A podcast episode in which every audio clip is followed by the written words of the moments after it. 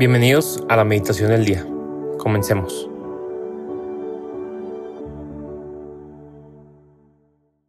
En el nombre del Padre, del Hijo y del Espíritu Santo. Amén. Espíritu Santo, te pedimos que este día vengas a nosotros, toques nuestros corazones y enciendas en ellos el fuego de tu amor, para que sepamos ser dirigidos por ti y así buscar cumplir siempre tu voluntad. Hoy es sábado 26 de agosto del 2023 y el Evangelio que vamos a meditar se encuentra en San Mateo capítulo 23 versículos del 1 al 12. En aquel tiempo, Jesús dijo a las multitudes y a sus discípulos, en la cátedra de Moisés se han sentado los escribas y fariseos. Hagan pues todo lo que les digan, pero no imiten sus obras, porque dicen una cosa y hacen otra. Hacen fardos muy pesados y difíciles de llevar, y los echan sobre las espaldas de los hombres, pero ellos ni con el dedo los quieren mover. Todo lo hacen para que los vea la gente. Ensanchan las filacterias y las franjas del manto. Les agrada ocupar los primeros lugares en los banquetes y los asientos de honor en las sinagogas. Les gusta que los saluden en las plazas y que la gente los llame maestros. Ustedes, en cambio, no dejen que los llamen maestros, porque no tienen más, más que un maestro, y todos ustedes son hermanos. A ningún hombre sobre la tierra lo llamen Padre, porque el Padre de ustedes es solo el Padre Celestial. No se dejen llamar guías, porque el guía de ustedes es solamente Cristo. Que el mayor de entre ustedes sea su servidor, porque el que se enaltece será humillado, y el que se humilla será enaltecido. Palabra del Señor. Gloria a ti, Señor Jesús. Hoy, con este Evangelio, Cristo nos hace una invitación muy sencilla, pero difícil a la vez. Que seamos humildes. Él nos pide que no seamos como los fariseos y escribas, que dan fardos pesados y difíciles de llevar a los demás. Y podremos pensar, ¿cómo es esto? Si yo no impongo leyes ni normas a los demás. Pero sin darnos cuenta, podemos caer en esas actitudes juzgando y criticando a los demás solo porque no piensan o actúan igual que nosotros. Y esto lo vemos dentro de la misma iglesia. Es muy fácil juzgar al que no se presigna bien, al que no dice las oraciones bien, al que levanta las manos en alguna oración, etcétera, etcétera. ¿Y esto qué es? Pues muy fácil. Buscamos querer cumplir las normas o las reglas por ellas mismas. Y dejamos a un lado lo más importante, lo que Cristo vino a enseñarnos, el amor. Si bien Cristo no vino a abolir la ley, vino a darle plenitud, y esta plenitud se encuentra en el amor, en Él mismo, en Jesús. Si nosotros empezamos a ver a los demás con los ojos de Cristo, vamos a ver a la persona y no a la regla.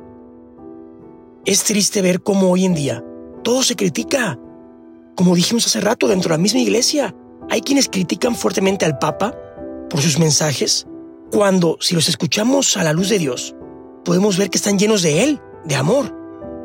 Vemos cómo han criticado actividades tan buenas como la Jornada Mundial de la Juventud, entre otras muchas cosas, que hacen tanto bien a una sociedad desgastada y falta de amor, y solo porque vemos a la regla por encima del hombre, por encima del amor.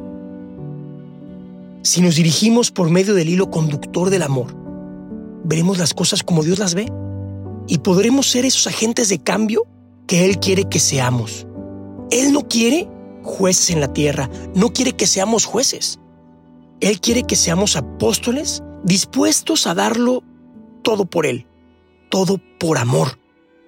Y esto implica abrir los brazos al prójimo, a pesar de sus defectos, a pesar de sus malas acciones incluso para que así puedan ellos conocer el verdadero amor, el amor de Dios, no el amor de los hombres o el amor del mundo que tan desvirtuado está, ese amor tan falto de verdad que hoy en día rige la sociedad. Cristo quiere todo lo contrario. Cristo quiere que la gente conozca al Padre, conozca el verdadero amor de un Padre. Y para eso nos quiere a nosotros. Jesús quiere que seamos sus instrumentos. Y yo sé que hay muchas personas que no les gusta esta analogía de ser instrumentos de Dios por parecer un carácter utilitario. Pero si lo vemos de la siguiente manera, cuando un buen instrumento está en manos de un buen músico, da como resultado una bella melodía. Y Cristo es el músico más grande del universo.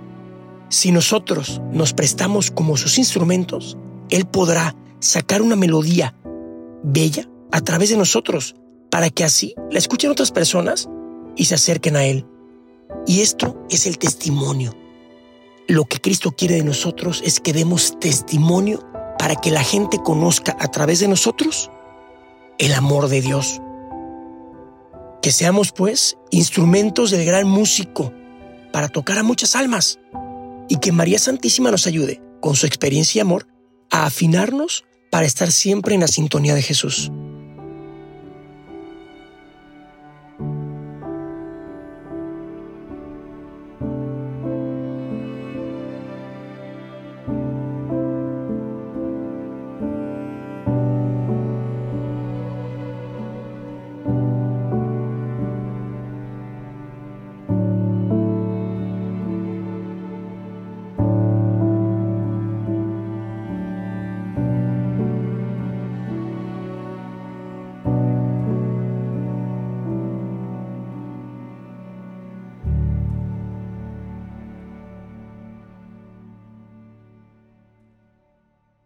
Te damos gracias, Señor, por todos los beneficios recibidos. A ti que vives y reinas por los siglos de los siglos. Amén. Cristo Rey nuestro, venga a tu reino.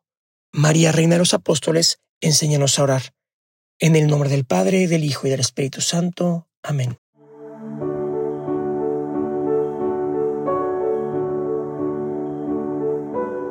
Permanece meditando lo que más te haya llegado al corazón. Nos escuchamos mañana.